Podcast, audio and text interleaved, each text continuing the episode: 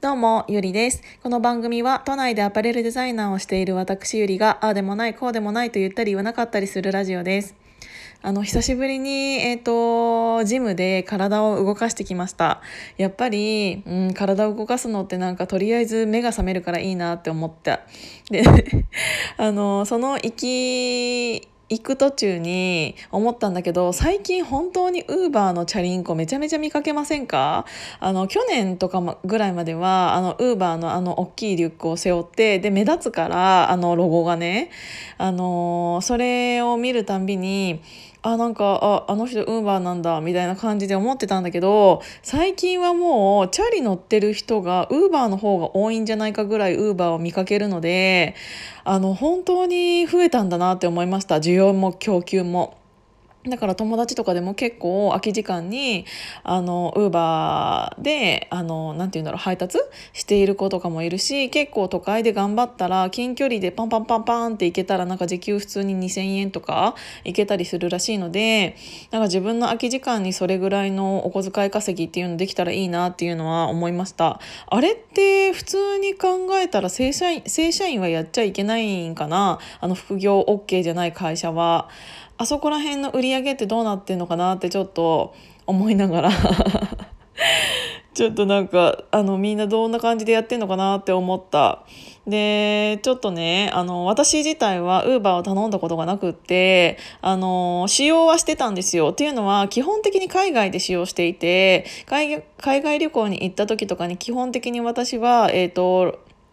レンタカーを借りるんですけどそのレンタカーを、えーと、返却した時とかその後とかに、えーと、ご飯食べに行ったりとかうん空港まで最後、えーと、送迎してもらったりっていうのに、えー、とタクシーよりもウーバーの方が安かったから、えー、とウーバーを使ってウーバータクシーっていうのは使ったことあったんだけど日本で私そういうの使ったことなくってだからなんかどれどれだけ割高になるのかっていうのが正直あのよく分かってはいないんですけど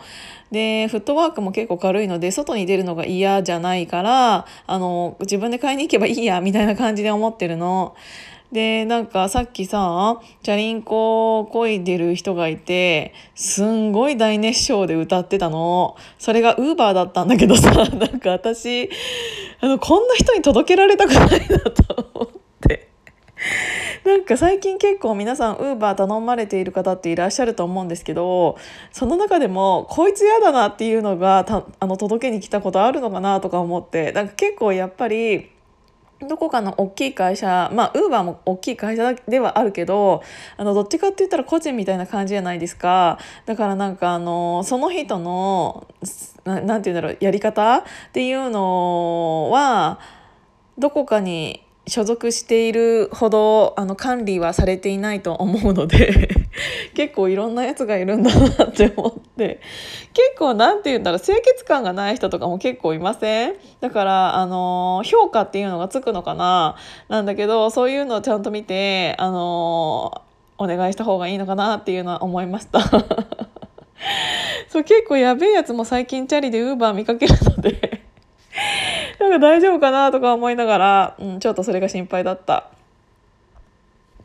前置きはさておき、えーと、もうすぐ12月じゃないですか。でやっぱりね年が1年が終わる時っていうのは自分の反省っていうのをしがちなんですけどで私的には今年本当にコロナになってから、えーと、急速に、うん、自分の生活っていうのがガラッと変わってそれは皆さんそうだと思うんですけどえーと、その中で自分でチャレンジしたことっていうのが結構大きいことが多かったので私的にははうんとこういうことがあったなっていうのを思い返してはいるんだけど一番大きく変わったこと心の中で結構変わったことっていうのが、うんと、完璧を求めた 噛んじゃった。完璧を求めなくなったっていうのがすごく大きいなって思いました。あの本当にね私性格的にすごく完璧主義だったんです。それは今でも変わらない部分っていうのはあるんだけどそのお部屋の内装だったりお掃除だったりあと仕事のやり方だったりっていうのはあるんだけどその中でも外見だったり、うんと、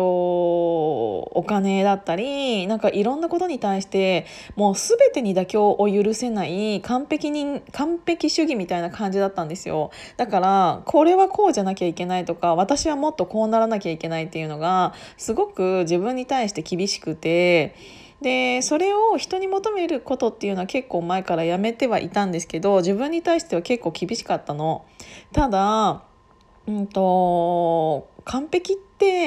こんなにつまらないことだったんだっていうのを、えーと、感じるようになったのは、えーと自分がこのヒマラヤを始めたことも大きかったとは思うんだけどいいところを見ようと思ったの。自分のいいところって何なんだろうっていうのが、うんと、分かりやすく、えーと、伝えていただくことができたんです私がこのヒマラヤを始めることによってでそれを聞いていただいている方が、うん、直接私にあのゆりちゃんの喋り方が好きだったりとかあとは声が好きとかうんあと正直に話してくれるところが好きだったりとかとかなんかそういう意見を会うといただけることが多くってで私ってこんなに喋ることが得意だったんだっていうのを本当に初めて知ったんですよ。でそれを聞くと余計喋りたくなってっていうのが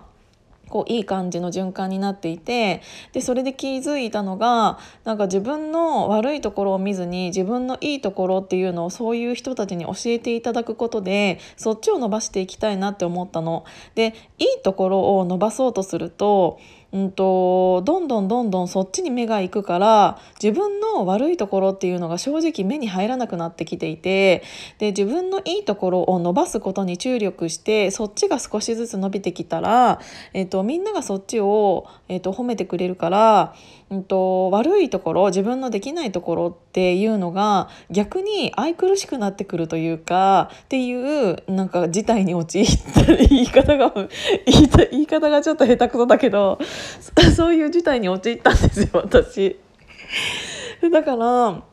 なんかあのそれがすごく成長したなって思うところでで人間って本当にあのいいところを見ようとすると悪いところが、うん、許せるようになってくるから、うんと、そうになった時にあの今まで自分が求めていた完璧っていう人間ってどんだけつまらなかったんだろうっていうのを本当に感じたの。だから、うんと、結構さみんな、うんと、自分で自分を責めてしまうことだったり、えーと、特に何て言うんだろう。なりたい自分の憧れ的なものが大きい人に限って、うん、自分を責めがちだと思うんですよね。自分に厳しいから。でそうするとできたところよりもいいところよりも悪いところ自分ができていないところっていうのに頭がいっちゃってあの自分を責めることっていうのが増えてしまうと思うんです。でもそれってどれだけうんと無駄な時間だったんだろうっていうことに気づき始めて、えーと、自分のいいところを褒めていただくことでそれに気づいてでそっちを伸ばそうってする時間の方が増えてきたら本当に自分のできないところさえも許せるようになってきてそんな自分を受け入れるようになったっていうのがすごく大きいなって思いました。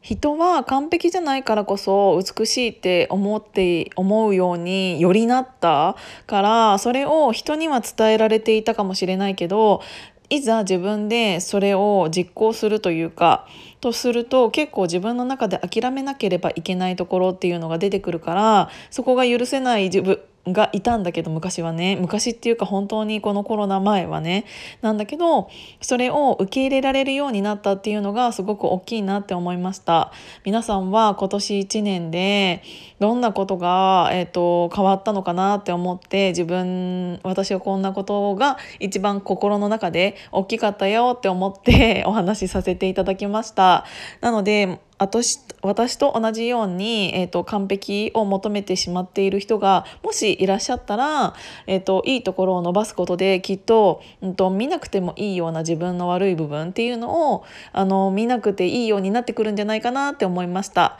なので大丈夫ですよと思って。なので今日も聞いていただいてありがとうございました。じゃあまたね。